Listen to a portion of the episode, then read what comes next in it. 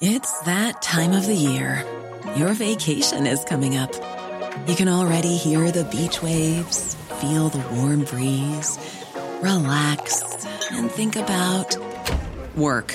You really, really want it all to work out while you're away. Monday.com gives you and the team that peace of mind. When all work is on one platform and everyone's in sync, things just flow wherever you are. Tap the banner to go to Monday.com.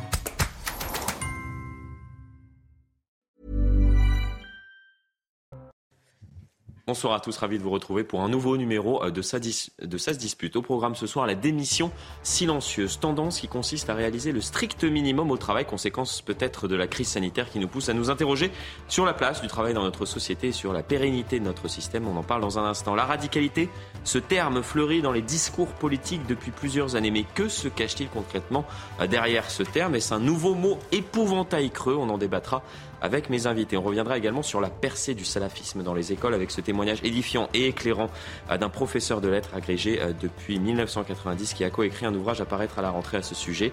Euh, ces petits renoncements qui tuent aux éditions Plomb. Il estime que ce qui s'est passé avec Samuel Paty ne l'a pas surpris. ajoute même que cela aurait pu lui arriver. Vaste programme, vous l'avez compris. Ça se dispute, c'est dans un instant, mais avant cela, c'est l'heure de votre journal.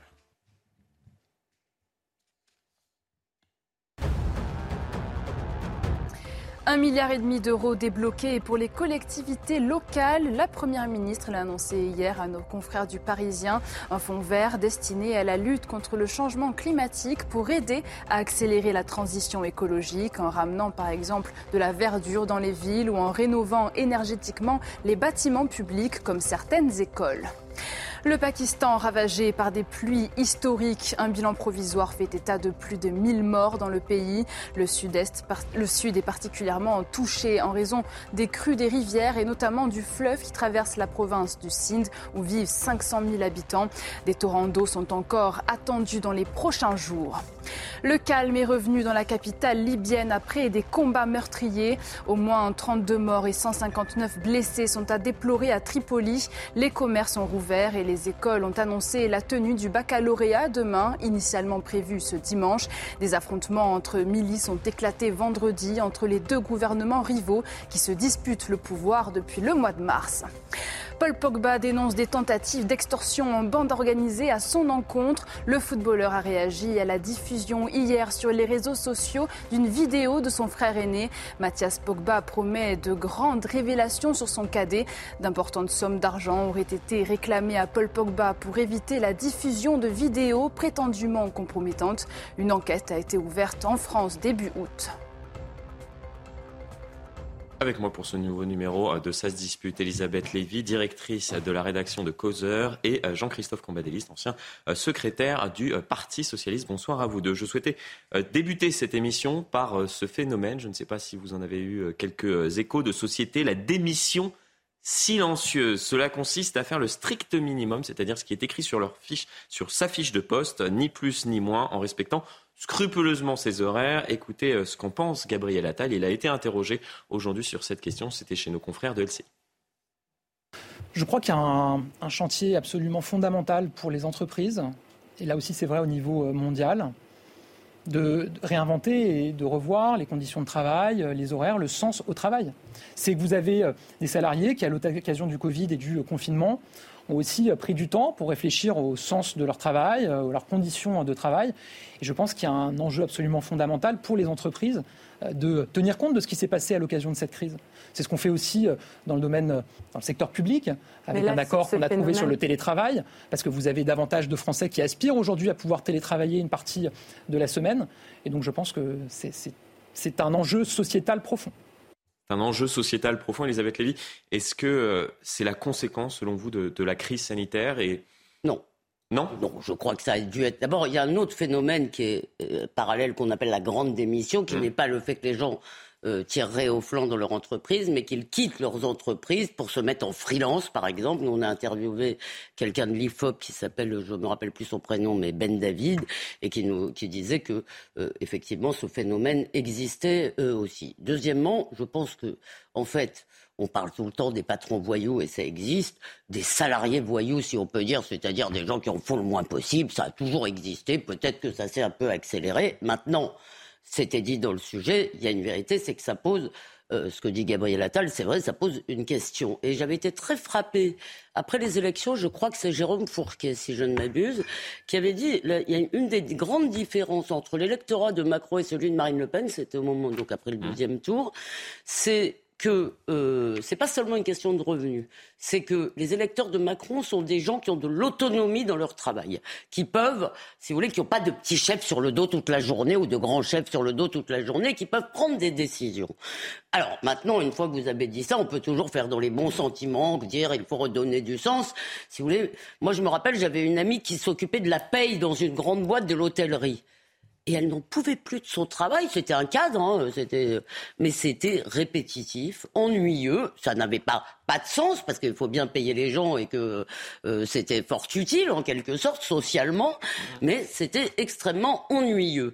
Et je, ça m'avait beaucoup frappé parce qu'elle était bien payée, mais elle n'en pouvait plus. Elle attendait la retraite avec une impatience. Simplement, je crois qu'il y a aussi une tendance de longue durée. Alors je l'ai sorti dans cette interview en 80. 92% euh, des Français considéraient que le travail, c'était absolument fondamental dans leur vie. Que c'est, leur statut, euh, leur identité était quand même euh, fortement dépendant de leur travail. Aujourd'hui, ça n'est plus déjà que 80%. Mais je m'arrête là, parce qu'il y a beaucoup d'autres éléments, mais il faut qu'on en discute. Tout à fait. Oui, cette question. D'abord, c'est une tendance lourde et qui vient de loin. Des gens qui, dans leur poste de salariat, résiste à la pression euh, de l'ensemble Comme c'est joliment dit. de, l'ensemble de l'entreprise. On leur demande beaucoup, toujours beaucoup plus, avec euh, des éléments répétitifs euh, où leur boulot perd de sens, etc. Donc ça, ça existait. Mais je crois que on est passé à un, stade supérieur. Et je suis pas certain que le télétravail euh, soit euh, la manière de, répondre à, cette question. Parce que euh, beaucoup se plaignent du fait que faire des visios sur visio et encore des visios du matin jusqu'au soir. Une perte de sens de relations avec les une perte de sociabilité. voilà, la sociabilité et, et, en même temps, on voit que on commence plus tôt. Ouais. On enchaîne à midi, une heure, deux heures, trois heures, euh, jusqu'au soir, très tard. C'est-à-dire que cette pression-là est, extrêmement forte. Et évidemment, euh, il faudrait que les entreprises euh, s'inquiètent. Elles le font pour un certain nombre d'entre elles, mais s'inquiètent de cette relation et de cette tension qui existe. oui, puisque cela interroge également la pérennité du système. On, affiche actuellement au bandeau la société à bout de, souffle. C'est également la, question qui est posée eh, le problème, c'est que malgré tous les fantasmes de l'entreprise sans usine, etc., si vous voulez, il faut encore produire des biens matériels et faire des choses matérielles. Par exemple, euh, remplir des rayonnages dans un supermarché. Ce que je veux vous dire par là, c'est que euh, métier tout à fait estimable, mais pas forcément très marrant. Si vous voulez, pas forcément très gratifiant du point de vue de, euh, ça nourrit pas forcément l'imaginaire ou euh, l'estime de soi. Et le problème, c'est que toutes ces tâches non euh, de qualifiés ne vont pas disparaître par enchantement, si vous voulez. Donc, moi, je veux bien qu'on nous dise il faut donner du sens. Bah, quand vous aurez réussi à donner du sens à ce genre de boulot, vous me direz comment, parce que je crois qu'il y a quand même un grand partage. Et je peux dire que nous sommes privilégiés de faire un travail que nous aimons. Mmh. C'est-à-dire, euh, euh, évidemment, mais je crois que la question quand même de l'autonomie dans le travail, et, euh, euh, tout à fait fondamental. Maintenant, il y a aussi, excusez-moi, il faut le dire quand même un peu net, en France, il y a aussi, on est aussi habitué à tellement se tourner vers l'État. Alors, on travaillait sous Giscard, on travaillait 1900 heures par an. Aujourd'hui, on en est à 1600. D'accord? Alors, il y a des hausses de productivité que dont je ne dis convient pas, etc. Oui, mais il y a quand même moi, je le ressens très souvent, même dans nos relations de. moi, je suis dans une petite entreprise qui est causeur, euh, qui est un petit bateau vraiment. Euh, alors là, les gens acceptent parce que leur travail leur plaît de, euh, travailler beaucoup, mais très souvent dans nos relations avec d'autres entreprises, des prestataires, etc., on voit des gens qui se foutent complètement, si vous voulez, du service qu'ils vous rendent. je dis, c'est pas le cas de tout le monde, mais il y a aussi et beaucoup de gens qui arrivent en France sont assez frappés par ça, si vous voulez. C'est oh bah oui, mais c'est pas grave, c'est c'est pas moi, c'est l'entreprise, c'est comme ça, c'est la règle, ne cherchant pas à répondre en réalité aux problèmes de leurs clients. Il y a aussi, si vous voulez, une espèce de, mentalité qui est que, dans le fond, on devrait travailler moins et gagner plus. Bon, bah, on n'a pas encore trouvé la martingale, hein. Oui, alors je, pense qu'il faut poser le problème comme ça. C'est une société à bout de souffle. qui conduit à une euh, démission silencieuse. C'est pas la démission silencieuse qui mmh. conduit. Oui, euh, oui, c'est une société à, bout de souffle parce que euh, la valeur travail c'est désagrégé. à la fois parce qu'il y a des gains de productivité, mais parce qu'il y a de la technologie de plus en plus. Parce que même pour mettre en rayon. Maintenant, il va y avoir euh, des robots qui mettront euh, euh, en rayon. et donc, elle n'est plus aussi centrale. Tout le monde en parle, hein, ça fait partie du discours politique basique, mais elle n'est plus aussi centrale dans notre société dans, la vie, des dans la vie des gens. elle n'est plus, elle n'est plus une valeur qui organisait la vie, ne serait-ce que par que le nombre de salariés ouvriers a énormément euh, diminué parce qu'on s'est désindustrialisé pour une grande partie de la France. Donc euh, cette société-là, elle est dans un entre-deux. On est dans dans ce qui était l'élément matrissant d'hier, c'est-à-dire une société industrielle avec des, un travail posté, avec un travail qui avait des conséquences. Et aujourd'hui, on est au début de l'immatériel, où la, la, massification de l'intervention immatérielle dans le processus de travail dépersonnalise ceux qui le font. Et on aurait dit il y a 20 ans, les aliens.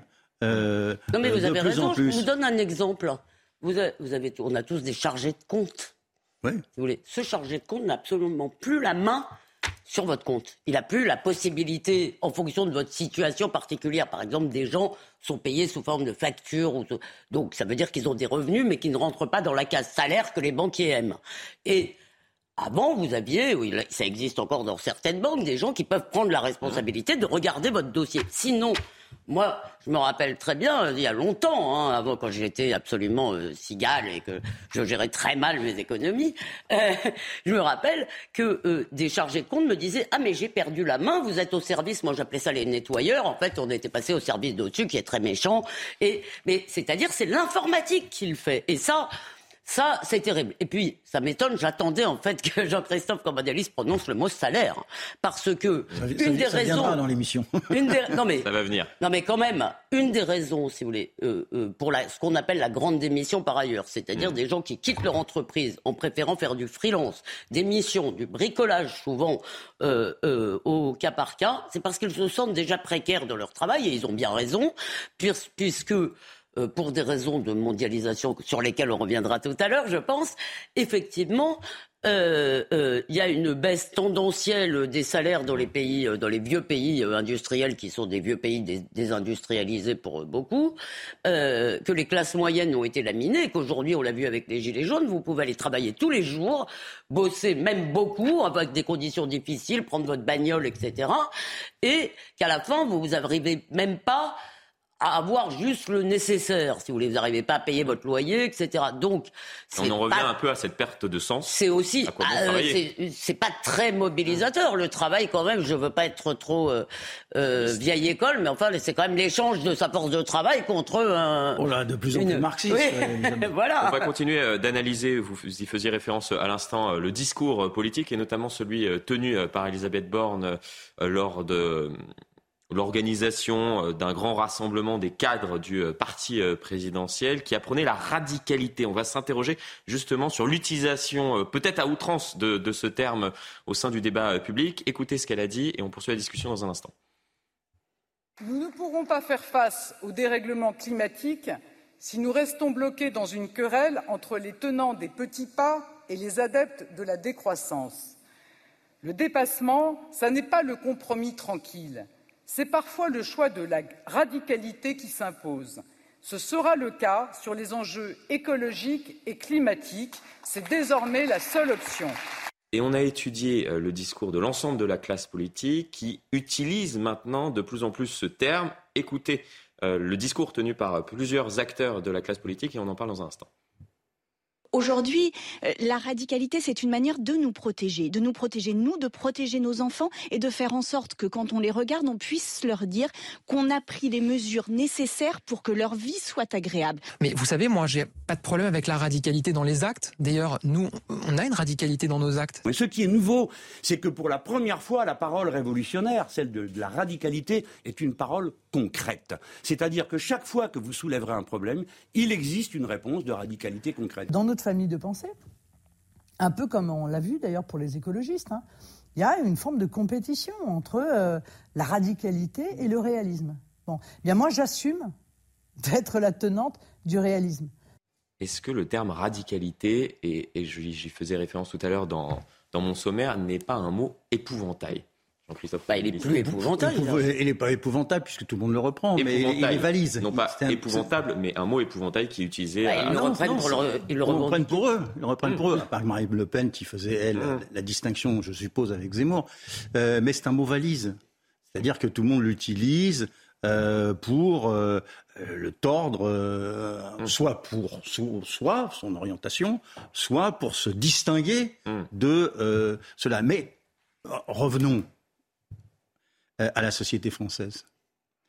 Et on peut faire le lien avec euh, le premier sujet. Hein, à partir du moment où la société va mal, euh, une grande partie de nos concitoyens veulent que ça change, et que ça change radicalement. Ils veulent des, actes, et ils veulent faire en sorte que le pays bouge. Et il y a de la colère dans ce pays, et elle est presque, je dirais pas presque, elle est majoritaire. Et donc, euh, comme on voit rien bouger hmm. dans le sens d'une amélioration ou de la justice, et que par ailleurs, on en, voit, on en a la nécessité dans sa vie quotidienne, sur les salaires, et pas simplement sur l'emploi, sur la précarité, sur euh, tous les éléments de la vie euh, quotidienne, eh bien, il y a une demande de, de, solutions qui font, qui font face. Alors après, après, on redéploie ce discours suivant où on est. Ben, Mélenchon, il veut incarner la radicalité parce qu'il estime que les socialistes sont trop réformistes et qu'il n'est pas possible de réformer mmh. euh, dans cette société. C'est du moins ce qu'il pense. Euh, Marine Le Pen l'emploie dans, l'autre sens parce qu'elle veut se distinguer de, de, la fraction la plus radicale euh, dans l'extrême droite. vous avez Elisabeth Borne qui est confrontée à un problème. c'est que sur les questions euh, écologique, sur les questions climatiques. Euh, le président a décidé euh, de mettre le paquet et de colorer, si je puis dire, son deuxième quinquennat par cette question, puisqu'on ne voyait pas trop le sens. Donc visiblement, aujourd'hui, le sens est vert.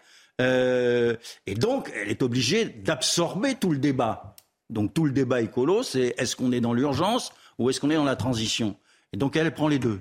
Est-ce que ce n'est pas céder à la facilité de brandir à chaque fois le terme radicalité Pour moi, c'est même pas un mot valide, c'est un mot qui ne signifie plus rien. Et d'ailleurs, ça fait assez longtemps parce que je vous rappelle que le parti qui s'appelait le Parti radical était un parti assez mou du genou. Je dis ça sans mépris. Ah, sauf quand il était dans la République. oui, oui, non, mais le Parti radical, euh, aujourd'hui, ce qui a été le hmm. Parti radical assez longtemps, c'était quand même un parti de notables, pas du tout euh, euh, révolutionnaire, si vous voulez. Maintenant, il y a deux choses que je, si vous voulez, moi j'en ai un peu assez de cette thématique de la colère qui serait en soi sainte et belle et légitime, etc. Parce que moi, je veux bien qu'on me dise que les Français veulent des changements radicaux, sauf en ce qui les concerne eux personnellement. Ils veulent, ils veulent que tout change radicalement autour d'eux, mais eux ne sont pas forcément prêts. Ils veulent que leur situation change. Oui, mais ils ne sont pas forcément prêts, eux, si vous voulez, euh, à prendre en main les changements euh, qui seraient nécessaires. Par exemple, quand j'entends pour moi un changement radical à l'école, c'est pas du tout ce qu'on entend, toutes ces sornettes sur l'école du futur.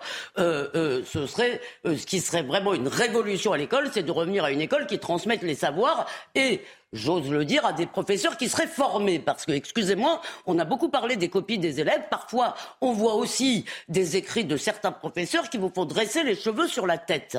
Donc, euh, oui, moi, je serais pour un changement radical de l'école, mais qui serait pas du tout, si vous voulez, ce blabla sur l'école du futur. Ça consisterait à revenir, si vous voulez, à une école verticale. Ça, je ne crois pas du tout que les gens le voudraient. Ce que veulent les gens aussi, souvent, c'est être un peu nounoutés. Je m'inclus dedans, hein, d'ailleurs.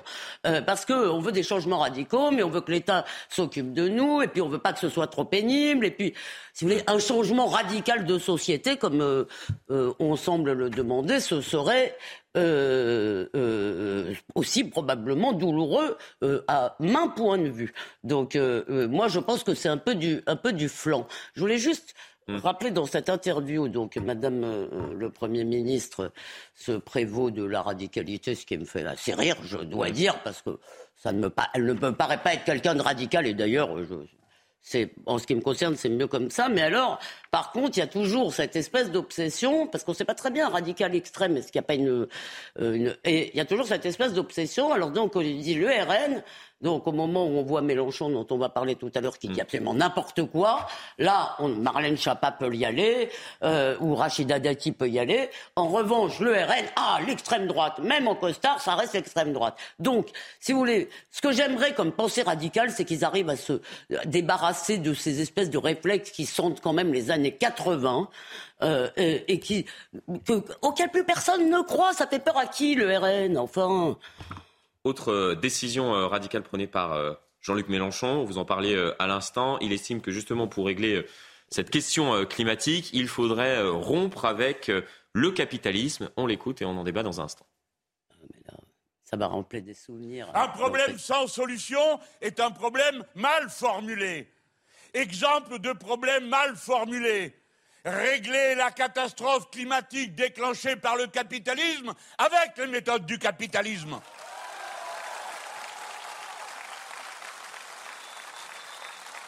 Le climat bifurque.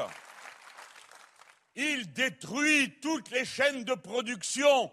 Il détruit l'ensemble des moyens par lesquels jusqu'à présent on a produit, consommé et échangé. Il faut donc que de fond en comble, la politique, elle aussi, bifurque et que l'on passe non pas à la transition écologique, mais à la bifurcation écologique des propos aux accents mitterrandiens. On a ressorti une archive qui date de 1971, bien évidemment, de ce congrès euh, d'Épinay. Écoutez euh, ce que disait François Mitterrand et on en discute dans un instant. Celui qui n'accepte pas la rupture, la méthode, ça passe ensuite. Celui qui ne consent pas à la rupture avec l'ordre établi, politique, ça va de soi, c'est secondaire, avec la société capitaliste, celui-là je le dis, il ne peut pas être adhérent du Parti socialiste. Jean-Christophe Cambadé, je me tourne forcément vers vous. C'est Mitterrand, c'est le choix des mots. Hmm. C'est avec l'ordre et la société capitaliste. C'est pas avec le capitalisme, c'est pas avec le marché. Et évidemment, il va le plus loin possible à l'époque où le Parti communiste était dominant. Mais il tient son discours. Il n'est pas sur la logique. Parce que le débat, il a été réglé par l'histoire, la rupture avec le capitalisme. Euh, la, société économique administrée, euh, étatisée, euh, a conduit aux catastrophes de l'Union soviétique, et Mélenchon le sait, que ce soit à Cuba ou, en Chine. Bon. mais où c'est intéressant, parce que sur le fond, euh, on peut en débattre longtemps, mais je crois que l'histoire a tranché. Ce qui est intéressant, c'est que Mélenchon est en train d'emmener la gauche à gauche.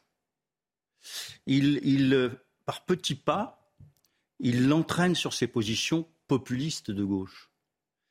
Et il veut être l'aile marchante de ce euh, processus. Et donc là, on est sur l'écologie euh, sur la nécessité de faire une rupture de société. Qu'est-ce que peuvent dire les écologistes qui ont fait un accord avec euh, Mélenchon Rien. Et donc il les entraîne vers lui. Et comme ça, il se construit, il construit son mouvement, il construit son populisme de gauche. C'est pour ça que si cette gauche continue à être enfermée dans cet accord euh, de la NUPS, à la fin, elle sera rien et Mélenchon sera tout. Oui, alors ça, ça, moi je ne crois pas que Mélenchon sera tout. Je crois que tout ça, euh, c'est du vent en réalité. Alors je voudrais quand même pas faire de peine à Jean-Christophe Cambadélis, mais euh, 11 ans après le congrès d'Épinay, mmh. cette fameuse rupture avec l'ordre capitaliste, si vous voulez, c'était le tournant de la rigueur, 1983, mmh. l'adhésion à l'Union, enfin, c'était pas l'Union européenne, l'adhésion à l'Europe, mais disons l'accrochage à l'Allemagne, mmh. et toutes ces sornettes euh, euh, euh, anticapitalistes étaient bien oubliées. Je vous rappelle que l'une des premières périodes où les profits, où le, partage de la valeur ajoutée entre les actionnaires et les salariés s'est fortement dégradé au détriment des salariés, c'est cette période. Et particulièrement. Non, non sous, sous Laurent Fabius, ça s'est inversé. Non, mais le deuxième, le deuxième septennat, de. François Mitterrand. Donc, si vous voulez, bon, euh, euh, par ailleurs, je, partage plutôt avec Jean-Christophe Cambadélis euh, l'appréciation qu'on n'a pas à faire à des hommes de la même dimension. Mais au-delà même de ce qui a été dit là, de ce qu'on a mm. entendu, parce que, excusez-moi, entre bifurcation et transition, on peut aussi épiloguer sur le sexe des anges pendant très longtemps. tout ça n'est pas très intéressant. En revanche, moi, si je vois des gens qui ont des accents d'extrême droite, c'est là que je les vois. Des gens qui prétendent avoir gagné quand ils ont perdu. Et il n'a pas employé le mot déferlante qu'affectionnent particulièrement les trotskistes. Jean-Christophe Cambadélis ne me démentira pas sur ce point. Mais euh, c'était son grand mot avant. Il appelait une déferlante, hein, les gens à déferler. On a vu à combien, à quel point les gens avaient déferlé. Ils n'ont pas plus déferlé que roulé ou, euh, déambulé, comme, euh, comme on dit maintenant dans d'autres circonstances, si vous voulez. Mais ce que je constate surtout dans tout le discours de Mélenchon, c'est une haine de la démocratie, une haine de la vérité, parce que nous expliquer du matin au soir qu'il a gagné les législatives et que Macron les a perdues, excusez-moi, Macron a une majorité relative, c'est pas la victoire éclatante qu'il souhaitait, mais jusqu'à preuve du contraire, s'il y a un vainqueur, c'est quand même le parti du président. Donc ces gens, en fait, refusent les refusent, enfin ces gens Jean-Luc Mélenchon refuse la loi des urnes et la façon dont il gère son parti est d'ailleurs à l'image de ça. On va poursuivre la discussion autour de Jean-Luc Mélenchon dans un instant, mais avant cela, on marque une très courte coupure pub. À tout de suite. De retour sur le plateau de 16 dispute, on poursuit la discussion avec mes invités dans un instant, mais avant cela, c'est l'heure de votre journal.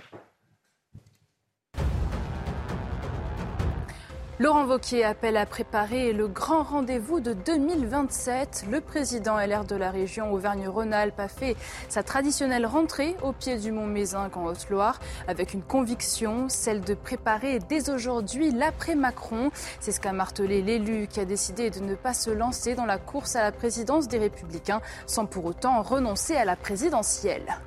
La NASA paraît au décollage vers la Lune avec Artemis. La fusée la plus puissante du monde prendra son envol demain depuis la Floride avec la capsule Orion. Une première mission sans équipage. L'objectif principal est de tester la fusée pour à l'avenir transporter les astronautes en toute sécurité. Orion se placera en orbite autour de la Lune avant de revenir sur Terre. Et en mode sport, en VTT, quatrième sacre mondial pour Pauline Ferrand-Prévot.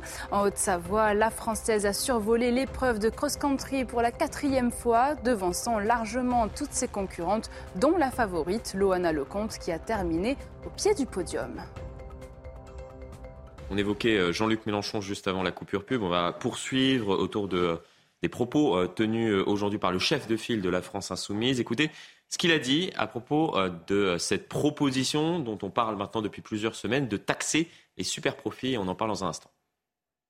Au nom de l'intérêt général de notre pays, il est temps de taxer les profiteurs de crise qui se sont enrichis grossièrement pendant cette période. Il faut les taxer. Il faut augmenter la contribution des très grandes entreprises au financement de la vie collective. Quand même, quand les États-Unis d'Amérique augmentent de 6 points leur taxe sur l'entreprise, qu'on n'aille pas de nous dire que c'est devenu un État chaviste tout de même, non? Le gouvernement qui semblait être contre cette proposition a légèrement euh, infléchi sa position, tout simplement parce qu'Elisabeth Borne, dans l'entretien qu'elle a accordé à nos confrères euh, du Parisien, estime maintenant qu'il ne faut pas euh, fermer la porte à cette proposition. Je ne ferme pas la porte à taxer les super-profits. Vous en pensez quoi autour de la table, Jean-Christophe Combadélis euh, je me pose la question suivante, c'est qui peut être contre? Non mais, à un moment donné, euh, euh, ceci a été lancé par Olivier Faure, mmh. Jean-Luc Mélenchon l'a repris, Elisabeth Borne l'a repris. Je doute que les Anglais l'ont fait. je doute que Marine Le Pen dise je suis contre, il ne faut pas toucher les super profits. Tout le monde est pour, puisque nous sommes dans une société très précarisée et nous sommes confrontés à des difficultés qui sont des difficultés de déficit public et d'inflation. Donc il faut bien prendre de l'argent quelque part. Et je pense même que les grandes entreprises ne sont pas défavorables euh, qu'il y ait euh, une possibilité euh, éthique dans ce domaine. Comme l'a dit Jean-Luc Mélenchon, les États-Unis l'ont fait, pourquoi nous ne le ferions pas? La question c'est qui, à quel niveau? Eh quelle, est l'entreprise? Quelles sont les entreprises? Je, je voudrais dire qu'il y aurait une norme. Non, mais ça veut dire à partir de quoi? Ben bon, bon, c'est qu'est-ce que c'est que euh, ceux qui ont fait des super profits ou qui ont profité de la crise? Donc là, il y a un jugement qui est un jugement politique, qui n'est pas un jugement euh, euh, technique ou, ou, ou économique.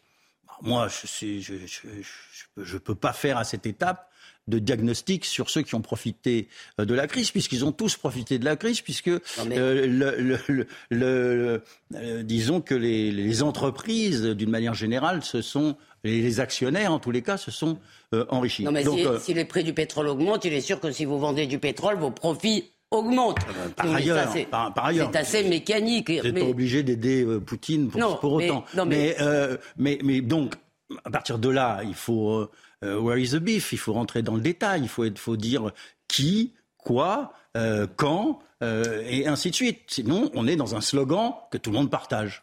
Oui, alors qu'on partage, moi, comme vous l'avez déjà annoncé, le diable est quand même un peu dans les détails. D'abord, je reviens quand même sur le vocabulaire de Jean-Luc Mélenchon, mais je ne lâcherai pas là-dessus. Pour moi, c'est ça les accents de l'extrême droite, les profiteurs. Il y a une logique de bouc émissaire, c'est salaud de riche, si vous voulez. Donc, euh, or, la réalité, c'est que c'est un système qu'il faut incriminer.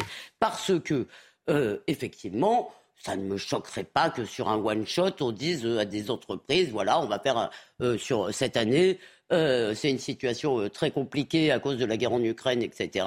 Vous avez le prix du pétrole qui augmente, donc vos profits, ce qu'on appelle un super profit, en fait, c'est une croissance entre celui de l'année d'avant et celui-là. Donc, euh, euh, ça ne me choquerait pas. Maintenant, je pense que c'est une cotère sur une jambe de bois, parce que le problème, c'est le système. Euh, si vous voulez, c'est un système qui fait, si vous voulez, qu'effectivement, qui favorise grandement les actionnaires au détriment des salariés des classes moyennes des, pays anciens. C'est comme ça que ça se passe, si vous voulez. Et ça, ça favorise évidemment, alors je vous donne quelques chiffres, à cause de cette mondialisation, si vous voulez, le, le, le taux d'imposition euh, des sociétés aux États-Unis et en France hein, a diminué de moitié en 40 ans. Pourquoi? Parce qu'il y a un rapport de force, évidemment.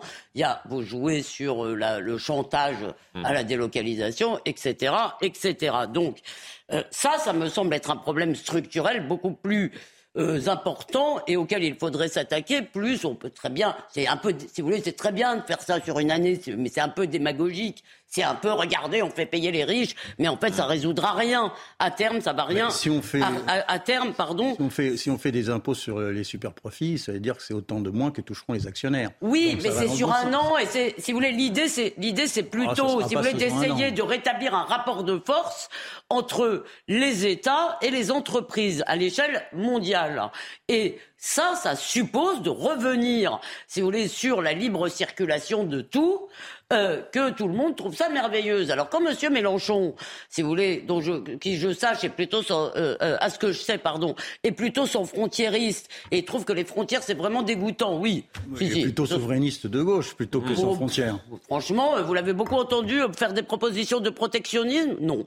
C'est pas vrai. Je veux dire, et, excusez-moi, jamais. Dès qu'on prononce le mot protectionniste, c'est extrême droite. Euh, c'est populiste, extrême droite, etc. Mais en, tous les cas, il me semble que même ça ne me choquerait pas, si vous voulez, que sur une année difficile, on dise voilà, on va faire ça. En plus, comme l'a dit Jean-Christophe, les entreprises en termes d'image euh, trouveront ça assez merveilleux. Euh, euh, donc euh, ça, pourquoi pas sur un an Mais si on s'attaque pas à la réalité du problème, l'appauvrissement des classes moyennes européennes continuera. Et si vous voulez, dans 20 ans, vous ou vos successeurs, nous, nos, successeurs rediront exactement la même chose parce que rien ne changera. Si vous voulez, parce que comme l'avait dit très bien Warren Buffett, le rapport de force à l'échelle mondiale, non seulement il est favorable aux actionnaires, mais il est défavorable aux États. Et c'est ça qui devrait le plus nous inquiéter. Et quant à l'Union européenne, mm. si vous voulez, qui est infichue euh, d'adopter effectivement une politique fiscale, c'est-à-dire d'empêcher le dumping fiscal entre les pays de l'Union européenne, si vous voulez, franchement, comme protection, euh, on peut voir mieux. Le débat, il est peut-être plus sur la redistribution de la richesse. Dans mais attendez, je redis qu'en France, il y a 60%, la dépense publique représente 60% du PIB. Ça veut dire que de la redistribution, il y en a. Le problème, c'est qu'est-ce qu'on en fait de cet argent? Et On ne parle pas de la même chose. Non, non. On parle de la même chose. Dans l'entreprise, une entreprise fait des bénéfices, on veut redistribuer euh, ce qui a été gagné à l'ensemble des salariés. Après, il y a la question euh, du, de la place de la dépense publique euh, dans le PIB qui est, qui, est, qui est, très importante, ce, qui est vrai, mais qui nous, nous permet une certaine protection sociale qui est ô combien nécessaire dans ces moments de précarité que nous connaissons.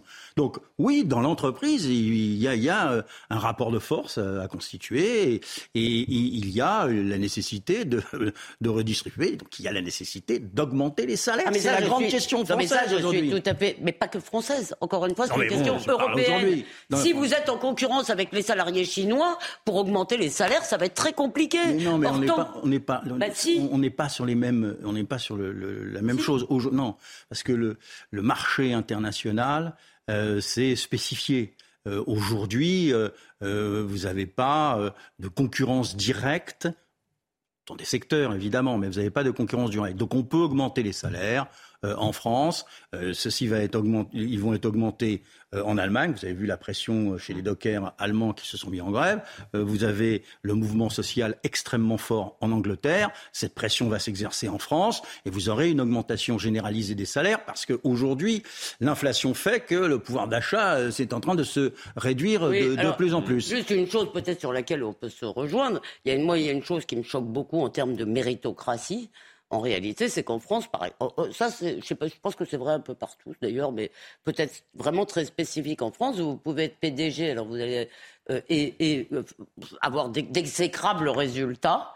Là, je ne parle pas des actionnaires à proprement parler, je parle de ceux qu'ils choisissent pour diriger, pour euh, gouverner une entreprise. Si vous voulez. Et ça arrive que vous ayez des grands PDG payés des sommes absolument folles qui partent avec des actions en pagaille, ce qu'on appelle les parachutes dorés, malgré leurs résultats. C'est-à-dire qu'en plus, le sentiment d'injustice des gens, il est accru parce que si vous, vous faites une bêtise à votre travail, vous risquez de le payer, d'être sanctionné, etc. Tandis que vous avez le grand patron qui est là, qui a vraiment euh, fait des mauvais choix, euh, eu des mauvais résultats, et lui, il va partir avec... Euh, une blinde, allais-je dire, mais je ne trouvais pas de meilleur terme. Ceci d'autant plus qu'avec la réforme des prud'hommes que le président de la République a initiée dans son précédent quinquennat, tout est plafonné. Hein euh, vous ne pouvez pas aller très très loin dans les négociations quand vous quittez votre euh, emploi, alors que pour ces fameux PDG, c'est un problème qui n'est pas nouveau, mais il n'y a rien n'est plafonné. Ils partent avec ce qu'ils veulent. Ce qu'ils veulent, de temps en temps, c'est tellement énorme que les, médias sont s'en empare. S'en empare. Et donc, euh, euh, mais c'est la seule régulation qui existe. alors si vous arrivez à faire le coup en douce, ben, vous partez avec le pactole. précision, tout ce qu'on vient de dire concerne quand même les très grandes entreprises. Parce que mmh. ah bah, la réalité, non mais il faut quand même le préciser, parce que la réalité de ce qu'on appelle les TPE, TME, je peux, vous dire e. quelque chose, c'est que chez à causeur l'écart salarial est assez faible entre le haut et le bas, et que on a des tout petits salaires et qu'on peut pas les augmenter. Donc il y a et là je parle de causeur, mais ça pourrait être toutes les petites boîtes, au contraire, et leurs problèmes de recrutement sont aussi bien ça, c'est qu'elles ont beaucoup de mal aujourd'hui à augmenter leur salaire.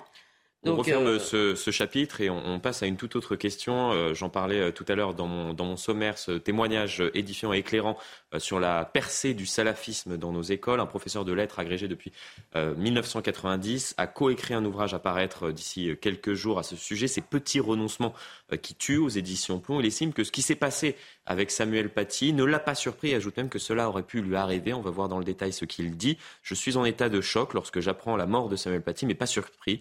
Je savais que cela arriverait un jour. Le fanatisme qui a mené à ce lâche assassinat, je l'ai vu grandir, prendre ses aises à bas bruit euh, dans l'école de la République. C'est ce qu'il a confié à nos confrères euh, du Parisien le week-end. Samuel Paty, cela aurait pu être moi. C'est vrai que on peut s'interroger lorsque on écoute ce professeur de lettres qui a euh, souhaité rester anonyme, cela en dit peut-être long sur l'état actuellement de, ce qui se passe dans, nos écoles, mais cela interroge sur sur cette question, combien y a-t-il de, Samuel Paty finalement euh, bah, actuellement en France Il y a eu déjà une dizaine de cas de professeurs qui ont dû être mmh. plus ou moins exfiltrés discrètement l'an dernier après Samuel Paty pour le même genre de problématique. Mais moi, ce qui m'intéresse dans cette affaire, c'est le déni. Parce que, excusez-moi, les territoires perdus de la République, où il était déjà question de l'homophobie, de la difficulté d'enseigner l'histoire du nazisme, euh, de l'antisémitisme absolument euh, euh, répandu dans ces classes, ça date de 2002. Donc, je me rappelle d'ailleurs qu'à ce moment-là, beaucoup de professeurs étaient montés au rideau, la gauche et les médias de gauche avaient dit ça, tout ça, c'est des fachos, c'est l'extrême droite, tout ça, et que, comme d'habitude, on voulait pas voir. Or maintenant, à un déni, on, succède un autre. Parce que et même ce professeur, euh, d'ailleurs, d'abord, on nous explique que c'est à cause de la relégation et de la non-mixité, mais si les gens partent de ces quartiers, les non, euh, si vous voulez, si finalement ça devient des quartiers homogènes musulmans, ça veut dire que les non-musulmans sont partis, si vous voulez, ils sont partis parce que euh, les, des mœurs particulières étaient en train de s'y installer et qu'ils ne voulaient, ces mœurs n'étaient pas absolument raccord avec la culture française et ils ne voulaient pas euh, euh, vivre comme cela. Voilà pourquoi les gens sont partis. C'est pas parce que nous sommes méchants que la République est méchante et raciste et je ne sais trop quoi. Mais ce qui me frappe, hum. si vous voulez, c'est qu'année après année, donc au déni de ça n'existe pas, maintenant succède un autre déni. C'est une infime minorité propos totalement démentis par toutes les études. Alors attention, il faut, si, si, par toutes les études. C'est-à-dire que l'IFOP euh, l'Institut Montaigne, qui en 2020 ou 2019 avait fait une étude arrivant à la conclusion que chez 48 des musulmans, mais c'est toujours plus fort chez les jeunes mmh. euh, euh, vivant en France. Ils n'avaient pas un système de valeurs en adéquation euh, avec, disons, les valeurs françaises ou occidentales. Vous dites ça comme vous voulez. Ah, ça dépend de ce qu'on appelle l'islamisme, évidemment. C'est pas des gens qui vont forcément mal se comporter, être agresser les professeurs, ni même approuver les attentats de Charlie Hebdo. Ça veut dire des gens qui ont effectivement un autre imaginaire, qui est souvent fondé sur le E et nous.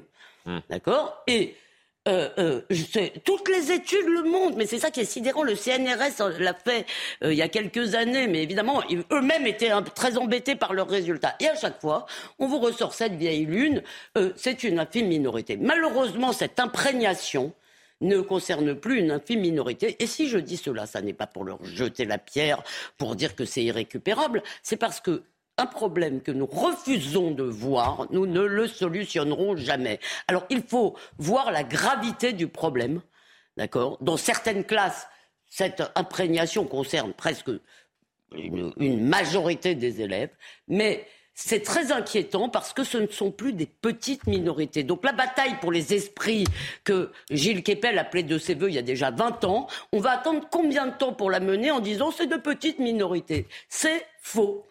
C'est malheureusement faux. Jean-Christophe Cambadélis, il, faut arrêter d'être dans le déni alors que l'on va euh, diffuser le sondage euh, auquel vous, faisiez référence euh, à l'instant concernant justement ce qui se passe dans, nos écoles sur ces questions de, laïcité, sondage qui a été réalisé juste après justement ce qui était arrivé en 2020 à Samuel Paty. D'abord, moi je suis dans ce fameux déni puisque je ne partage pas cette mmh. idée et je ne le partage pas pour deux raisons. La première, c'est que quand on expose le problème, on dit qu'il y a 20 professeurs, inadmissibles, hein, 20 profs sur l'ensemble des professeurs de France. Mais ces 20 profs, sont c'est inadmissible qu'ils soient exfiltrés, sortis de leur école. Non, mais vous n'êtes pas suspect euh, de trouver ça admissible. 20. Euh, et deuxièmement, je pense que cette manière de poser le problème ne nous permet pas d'affronter le problème. Vous avez vu les chiffres qui viennent d'être donnés Oui, je, les connais. non, non, mais les chiffres qui l'ont Oui, 60, mais, mais, mais, de quoi on parle hmm. de quoi on parle dans, dans, dans ces cas-là C'est le deuxième. On ne parle pas. C'est le deuxième. mais bien sûr. Et on, on parle euh, de, de l'ensemble des musulmans avec qui on a fait des sondages, etc., euh, qui euh, ont un rapport dû à un certain nombre de choses avec l'ensemble de la société française. Hmm. Mais si vous dites que ceci est la manifestation, d'abord du salafisme, pourquoi? Pas, du Non, non, mais dans le débat général. Euh, de l'intégrisme euh, islamiste, etc., ça veut dire que vous êtes en train d'amalgamer nos compatriotes musulmans qui sont dans une tension, dans une société qui est aussi en tension vis-à-vis d'eux. Vous amalgamez cela avec cette fraction active, radicale, islamiste qui veut en découdre avec la société française. C'est exactement le même problème qu'a eu l'Angleterre entre l'IRA et le catholicisme. Ils ont fusionné. Et après, ça a été impossible de les sortir. Donc, moi, je distingue, y compris nos compatriotes qui sont dans un rapport de tension avec la société française ou avec, euh, disons, un certain racisme ambiant, pour certains d'entre eux.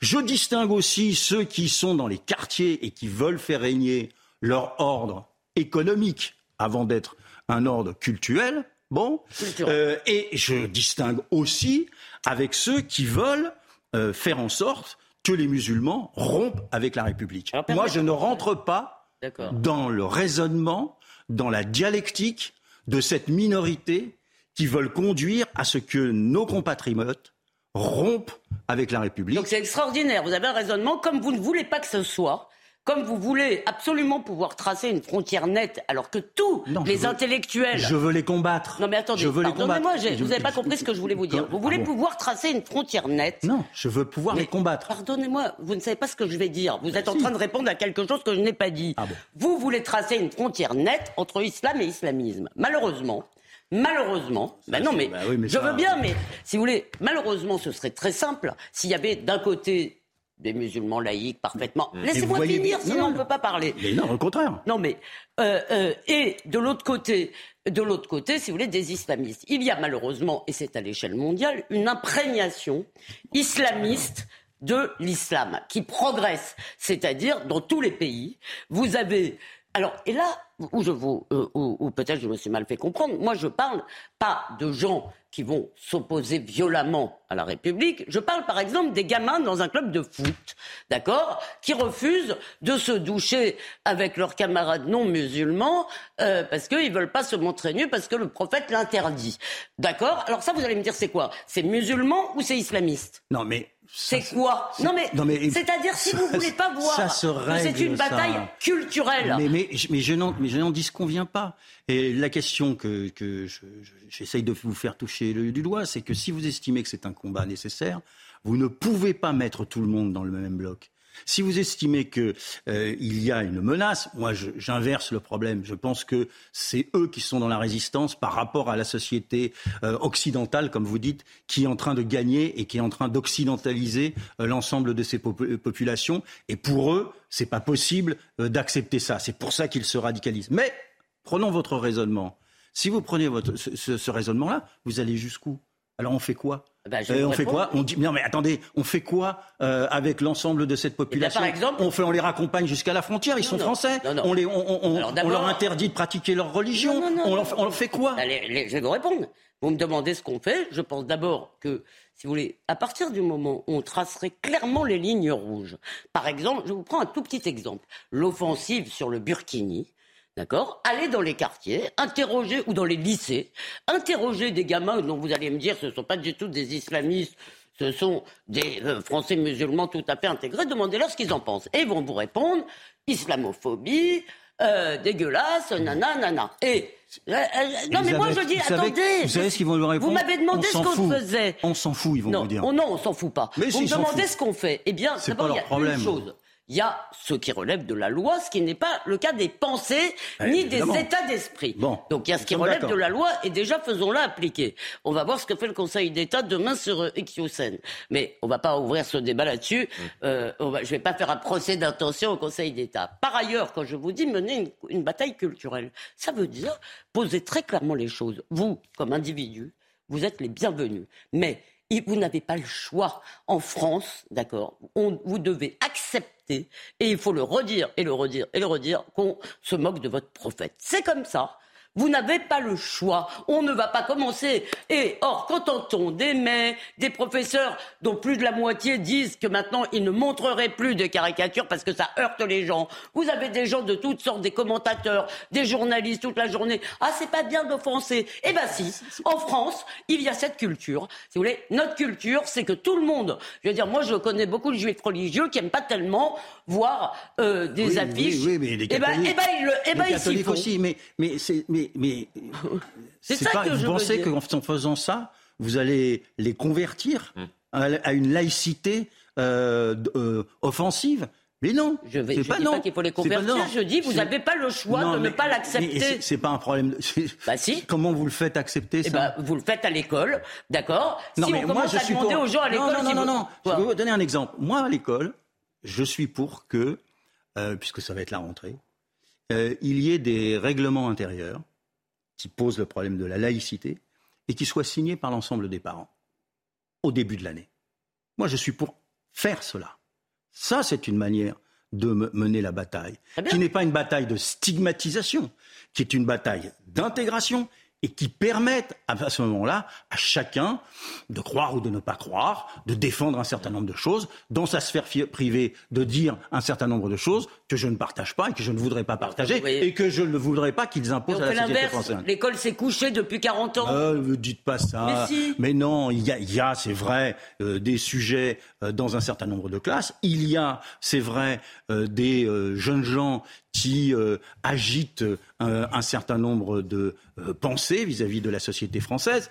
Mais dites pas que c'est que, que l'ensemble de l'école, de l'ensemble de nos enseignants euh, ont capitulé euh, devant cela. Ils se battent donc corps à corps. D'ailleurs, le prof, Est-ce ce que professeur les défend? ils sont au corps à Non, corps non, tous les parle- jours. Est-ce en que l'institution les a défendus? Mais bien sûr que l'institution les défend, Ah bon enfin. Ah, vous, trouvez que, régime. vous trouvez que Samuel Mais- mais- Paty, avant même, ah, je ne parle pas de son assassinat, je ne veux pas euh, in- incriminer l'école pour cela, mais est-ce qu'il a été défendu avant? Non. moi, je, peux vous parler, Moi, je peux vous parler du cas d'un professeur et et de, de ceux, tous les cas que je connais, à chaque fois, les proviseurs qui veulent surtout pas attirer l'attention sur leur lycée, euh, je veux dire, euh, préfèrent euh, regarder leurs pieds. Si vous voulez, c'est souvent, pendant très Non, longtemps, vous- ça a un peu changé avec Jean-Michel Blanquer, les professeurs qui avaient des problèmes avec les élèves, qui se faisaient regarder de travers et en salle des profs et euh, par leur euh, hiérarchie. Donc arrêtez de me dire qu'on résiste. Je Excusez-moi. ne suis pas d'accord. Euh, vous faites toujours la même chose. Euh, À chaque fois qu'on défend cette thèse, en fait, vous faites d'un d'un cas une généralité. Il y a des cas, oui. Et cela, euh, euh, c'est vrai que euh, dans des cas, euh, on a capitulé et que l'institution n'a pas protégé les profs. Mais Ça, quand- mais- mais quand on vous donne des chiffres, vous voulez pas entendre les chiffres. Mais pas, pas sur l'ensemble de, l'éducation nationale. Enfin, quand on vous donne des chiffres- en vous entendant, en vous entendant, ils ont déjà gagné. Mais quand on vous donne des... Ah ben, excusez-moi, oui, malheureusement, parce que, euh, euh, un, je suis d'autant moins loin de le penser que je vois qu'il n'y a toujours pas, il y a toujours pas cette lucidité qui consisterait à regarder les choses en face. Parce que quand on vous donne des chiffres, vous vous gardez bien de les commenter, c'est, ah mais non, c'est- c'est- vous reprenez, c'est une minorité. Et puis alors, on vous redonne Non, des c'est chiffres. pas ce que j'ai dit. Vous n'avez vous avez pas entendu Ouais. ce que j'ai dit. hein. J'ai dit que euh, on, on- on confondait tout. Bon, enfin, c'est un autre débat. Non mais et quant au prof, excusez-moi, Jean-Michel Blanquer lui-même l'avait dit. Il avait dit, il avait dit, il a d'ailleurs fait un peu évoluer la chose. Il avait dit, il n'est pas tolérable que ça se passe à chaque fois comme ça, c'est-à-dire que les établissements lâchent. Voilà, les et, sera, proviseurs. et ça sera le mot de la fin. On a compris que sur cette question, on ne saura vous mettre d'accord ce soir. Vaste débat qu'on aura peut-être l'occasion de poursuivre euh, d'ici euh, quelques heures. Merci à vous euh, pour nous avoir euh, écoutés euh, tout au long de, de cette émission et j'espère que vous avez pu être enrichis justement de, de l'analyse que, que nous avons pu faire euh, avec Elisabeth Lévy et Jean-Christophe Cambadélis. En tous les cas, moi j'ai été enrichi par celle de Jean-Christophe Cambadélis. très Merci, bien. Merci début. à vous deux. Ah oui. Merci à vous deux. L'information se poursuit sur CNews. À tout à l'heure.